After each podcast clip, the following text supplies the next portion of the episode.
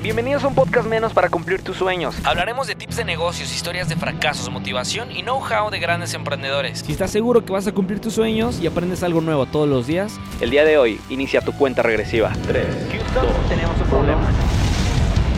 Sean bienvenidos a esto que se llama Un podcast menos para cumplir tus sueños. El día de hoy tenemos a alguien que les va a cortar no días, sino años. En el foro tenemos al Capizam.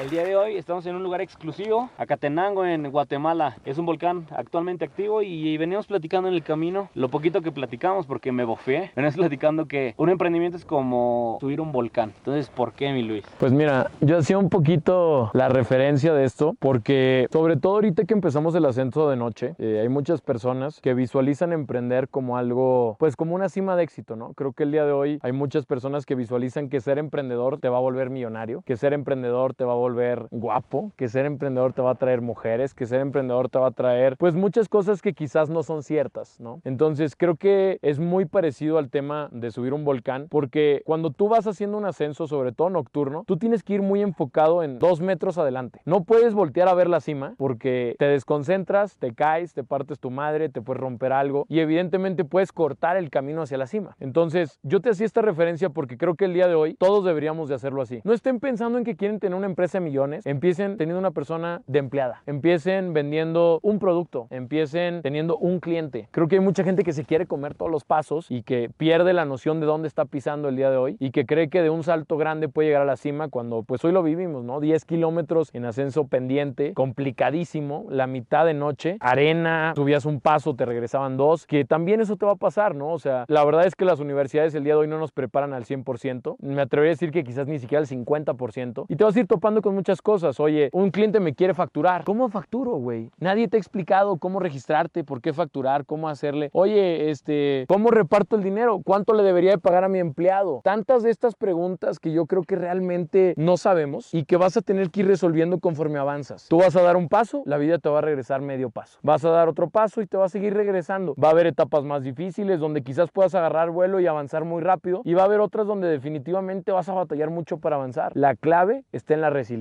Cualquiera de nosotros cuatro nos pudimos haber rendido, güey. Habíamos, hubiéramos dicho, güey, al kilómetro 8, oigan, no mames, nos mintieron, nos dijeron que eran 8 kilómetros y llevamos 10, ¿qué pedo? Pero pues, güey, estábamos convencidos, güey, de que Warner nos iba a llevar a la cima, que definitivamente queríamos estar aquí, que valía la pena estar aquí. Güey, volteé a ver esto, ¿no? O sea, estamos a cuántos metros de altura de las mismas nubes, tenemos atrás un volcán que está en erupción, estamos en el punto más alto que hay prácticamente en Guatemala, o sea, güey, esto es una locura, güey. Esto es emprender. Ahora, cuando alguien ya viene en el camino y se topa con el problema de el talento, ¿no? Creo que hay, hay dos, ¿no? Una, encontrarlo, ¿no? Pero creo que hay un problema del cual muchos hablan de que, güey, sí hay que encontrar el talento, pero ¿qué pasa, por ejemplo, cuando el talento te encuentra a ti y tú no tienes la cabeza para retenerlo? Mira, el talento tiene dos cosas clave y los mencionaste. La primera es encontrarlo. Hay mucha gente que batalla en encontrarlo. Yo en lo personal he encontrado mucho talento en las mejores universidades con las personas becadas, las personas más pobres de las escuelas de ricos. Yo era ese perfil. Son personas que están acostumbradas a trabajar más, son personas que están acostumbradas a tener empleo desde antes, a tener mejores calificaciones, ayudar en casa, a hacer servicio social. Entonces creo que son personas que tienen un bando de ancha mucho más alto y que eventualmente eso les ayuda para tener un mejor manejo de tiempo y ser más eficientes con lo que se les pide independientemente a lo que se dedique. El segundo es qué pasa cuando el talento llega a mí y tengo que retenerlo. Yo lo que siempre he pensado es alguien talentoso nunca se me puede ir. Si tengo a alguien talentoso, hago hasta lo último para retenerlo. Desde yo bajarme sueldo, desde darle un porcentaje de mi negocio, desde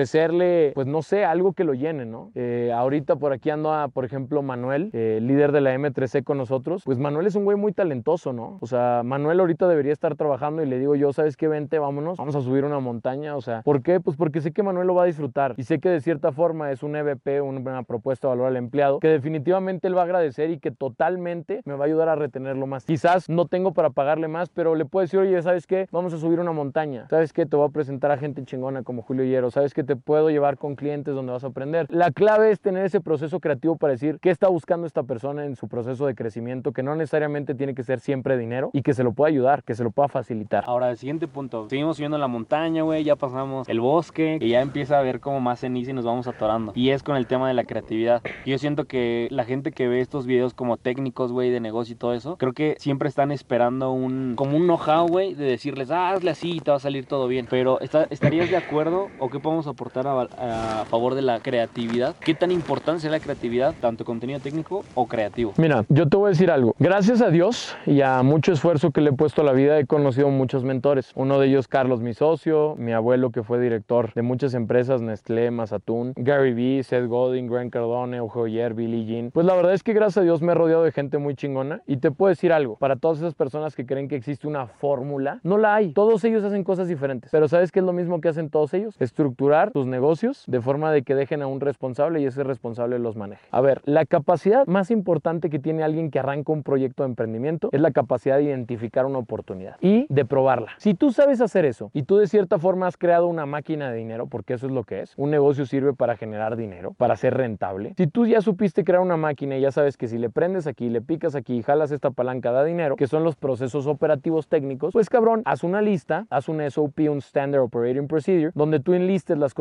que tienes que hacer para hacer funcionar la máquina y déjaselos a alguien que sepa seguir instrucciones. Un video con pasos, un instructivo, un manual. Si esta persona es ligeramente creativa, ligeramente chingona, no nada más va a seguir el manual, va a seguir el manual y se va a dar cuenta que ahora le puede poner otro botón y así va a salir más dinero. O se va a dar cuenta que puedes jalar dos veces la palanquita y que va a salir el doble de dinero. Ese es el tipo de talento que estamos buscando. Alguien creativo, con iniciativa, que pruebe, que no le dé miedo equivocarse, que se haga responsable si se equivoca, que entienda que pues tú también te equivocas siendo el dueño y que esa es una parte muy humilde que a veces le falta a los dueños. Es, güey, siempre puedes encontrar un güey mejor que tú para hacerlo. Y a los dueños nos duele mucho decir eso. Los dueños siempre pueden encontrar a alguien mejor que ellos para hacerlo. ¿Dirías creatividad antes que técnico? Totalmente. Para mí la creatividad, güey, es el proceso más importante que podemos encontrar hoy en día en una persona. Les voy a decir algo, si hay un güey escuchándonos en su computadora, güey, que cuando, cuando estaba chiquito se la pasaba haciendo casitas de lodo, que se la pasaba, güey, en videojuegos, no sé, estamos loco, y ellos consideran que son creativos, les, les tengo que decir que tienen potencialmente un negocio gigante en sus cabezas, pero no han sabido explotarlo. Y no nada más es que piensen que ellos tienen un negocio para iniciar, porque ellos tienen una herramienta importantísima que muchas veces en los negocios no tenemos, que es prácticamente, oye, ven para acá, tengo estos problemas y ayúdame a resolverlos. Hay muchos consultores creativos. Esos consultores creativos lo que hacen es utilizar su creatividad no para resolver problemas, pero para dar 10 diferentes alternativas de solución de problemas. Ese, por ejemplo, es un emprendimiento básico, sencillo,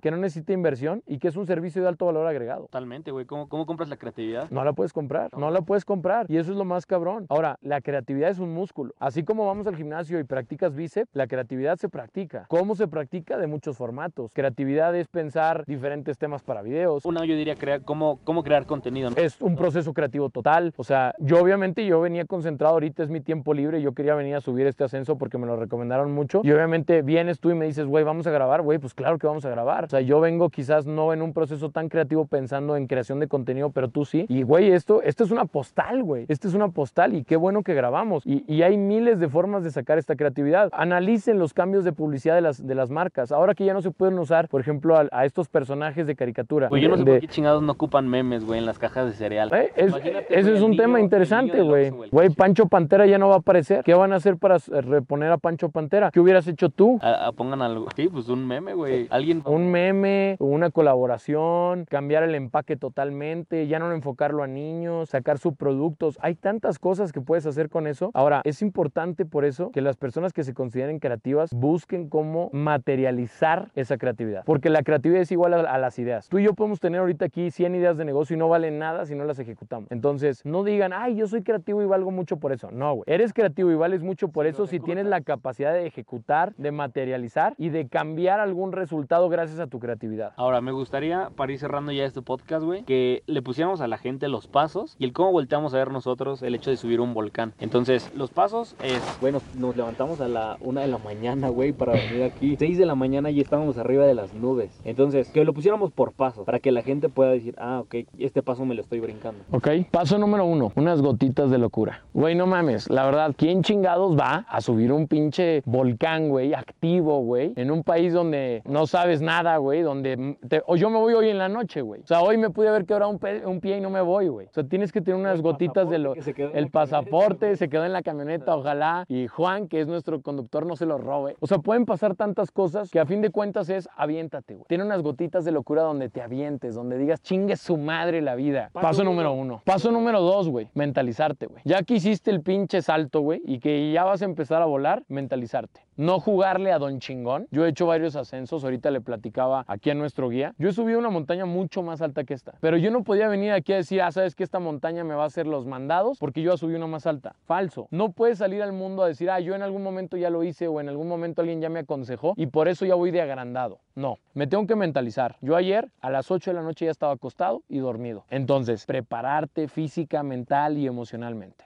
Paso número tres, un guía, un mentor. Tener cerca siempre a una persona que haya vivido el proceso. En este caso, Warner, que es nuestro guía, eh, es una persona que ha hecho 500 veces este ascenso. ¿Tú crees que con una persona que ha hecho 500 veces eso corremos un riesgo? Claro que no. Warner lo sube corriendo, cabrón. O sea, Warner, güey. Güey, trae, güey, como 20, como 20 litros de agua, güey. Güey, el vato traía 20 kilos en la espalda, imagínense eso. Y el vato sube como si nada. ¿Tú crees que nos va a pasar algo? ¿Cuál es el riesgo de probabilidad de fracaso de llegar a la cima con Warner? Casi nulo, güey. Entonces, ¿qué deberíamos de hacer? Pues, güey, acércate con personas que ya tengan esa experiencia. Que independientemente que Warner nos cobró y nos cobró una lana, pues sí, güey, pero lo vale. Que hay un punto bien importante, güey, porque muchos dicen, güey, ¿cómo tengo un mentor? ¿Qué hicimos con Warner? Güey, pues es el tour de Warner, o sea, al final de cuentas. Mira. Pagamos o dimos algo a cambio, güey. El tema del mentor siempre es un pedo. Ahora, no nos vayamos más allá. Si tú vas en primeros pasos, hay mucha gente que está en primeros pasos y que ya pasó primeros pasos. Y seguramente tienes al papá de un amigo, tienes a un ex maestro, tienes a un lo que sea, güey. Alguien que ya pasó por ahí, que posiblemente ni le tengas que pagar, que nada más le digas, güey, me puedes regalar una hora de tu tiempo y te la regala, güey. Quizás ya cuando estás en un momento un poco más avanzado, ya vas a decir, oye, quizás ahora te van a cobrar una comida, ya vas a ir por un perfil un poco más alto, hasta el punto donde definitivamente vas a tener que pagar. O sea, el juntarte con las mejores personas, el que alguien que ya metió 10 años de su vida te lo sintetice en 30 minutos, en una hora, ¿cuánto vale, güey? ¿Cuánto vale? Ahora, el dinero va y viene, el tiempo nunca vuelve. Lo que te está dando él es su conocimiento a través del tiempo. Esa persona quizás se dedicó 5 años de su vida a resolverlo y te lo va a explicar en una hora. ¿Cuánto valen 5 horas? ¿Cuánto valen 5 años? Es invaluable ese proceso. ¿Cuánto vale un libro? Mucha gente desprecia los libros. Cabrón, hay gente que se tarda 20 años en escribir ese libro. Te está sintetizando 20 años en un libro y no lo lees. Chingas a tu madre. Punto número 3, mentores, educación, guías. Punto número 4, güey. Y para mí este es uno de los puntos más importantes. Estar bien en el caso de la montaña físicamente, en el tema de los negocios, estar bien en el proceso técnico. Ejemplo, oye, voy a poner un negocio de maquiladora de ropa. Cabrón, si nunca has maquilado, no te metas ahí. Primero vete de empleado, investiga cómo funciona una máquina, úsala, trabájale a alguien un rato y vuélvete operativamente funcional. Y ya luego te avientas a la verga. Operativamente funcional y comercialmente funcional. Si no eres esos dos, no, no, no, no llegues al paso 4. No llegues al paso 4 porque vas a llegar ahí y te vas a estancar. Paso número 5. Yo le pondría esto. Por ejemplo, güey, yo creo que yo no hubiera llegado si no venía contigo que me iba diciendo de que, eh, güey, chingale. Y, este güey corriendo y yo dije, puta. Trabajo en equipo. Trabajo en equipo. Totalmente de acuerdo. Emprender es un trabajo en equipo. Si tú no te rodeas de gente que te impulse a ser mejor, si tú no tienes un compromiso con la gente que está ahí, definitivamente no lo vas a lograr. Emprendimiento no es, no es una carrera solitaria. Emprendimiento es una, es una carrera en equipo. Punto número 6. Cuando sientas que estés tocando el éxito, no pienses en el éxito. Eso me encanta. Mucha gente está tan cerca de la cima y dice, güey, ya aquí está la cima, la veo. Cabrón, no sabes todos los pasos que te faltan, no sabes todos los obstáculos que hay ahí, no sabes que la última parte siempre es la más complicada. No te confíes, no te confíes, no voltees a ver la cima. Sigue trabajando paso a pasito, meta sobre meta, número sobre número, empleado sobre empleado, cliente sobre cliente. No te trates de comer al mundo y porque un día ya hiciste un buen año, digas, puta, el siguiente año la reviento con siendo Amazon de México. No, güey, no. Paso a paso, firme, paso firme, constante, disciplinado, humilde. Sí, porque a veces considero que cuando se crece muy rápido, güey, no estás haciendo una base. Entonces, pues ibas teniendo nuevos clientes, ibas facturando más, pero todo lo de abajo se va cayendo, güey. Entonces realmente solo construyes un piso, güey. Entonces salida paso firme, paso 6, ¿no? Paso 7. Yo le diría como, güey, ¿qué íbamos haciendo en el camino de la montaña? Íbamos tomando fotos, o sea, muchas veces nos paramos. Entonces, yo creo que parte de esto es las cosas malas que te sucedan, tomarlas como buena y tomarlas como que es parte del Disfruta el proceso, disfruta el proceso, entiende que no todo siempre va a salir bien. Incluso si todo te está saliendo bien, algo estás haciendo mal. O sea, tienes que tener problemas porque estás vendiendo mucho, tienes que tener problemas porque la calidad no está a tope, tienes que tener problemas porque muchas cosas. Los problemas son grandes similitudes en el emprendimiento de que vas muy bien, de que estás creciendo. Paso número 8, este me late, fíjate. El paso número 8 para mí es, una vez que llegues a la cima, encárgate de que todos los demás puedan llegar ahí contigo. Me esperaron, me esperaron y me estaban gritando de que Julio, apúrale, que no sé qué. Güey, o sea, te dan ganas de subir y ya que ves el volcán dices, güey, vale completamente la pena. El trabajo en equipo, güey, es lo que creo que nos lleva lejos. Por el final de cuentas, solos nos comemos comemos más pastel, güey. Pero, güey, te comes todo el pastel, también te vas a empachar. Y paso número 9 y con ese cierro, güey. Una vez que estés arriba, no creas que es lo más alto que puedes llegar. Porque el límite no es el cielo. Hay que buscar cimas más altas, hay que buscar retos más grandes. Eres una persona única, eres una persona extraordinaria y no te conformes con lo que hayas logrado. Independientemente si fue extraordinario tu logro, güey, eres único, eres irrepetible, eres extraordinario. Apúntale más alto, inténtalo. Lo peor que puedes pasar es que no llegues. Capi, muchas gracias por invitarnos a este volcán. Gracias, gracias a ustedes. Un saludo a todos los astronautas y cualquier cosa ya saben que me pueden mandar un mensaje ahí en Instagram eh, como Capi Sámano o, o un correo a luiscarlos.instituto11.com y acuérdense, señores, un día menos. Para cumplir sus sueños, señores. Gracias al- a la persona que nos grabó, personaje de lujo. Este fue un podcast menos para cumplir sus sueños. Espero que ya, que ya se activen con esta chingada madre y suban volcanes también como nosotros. ¡Gracias! ¡Vámonos!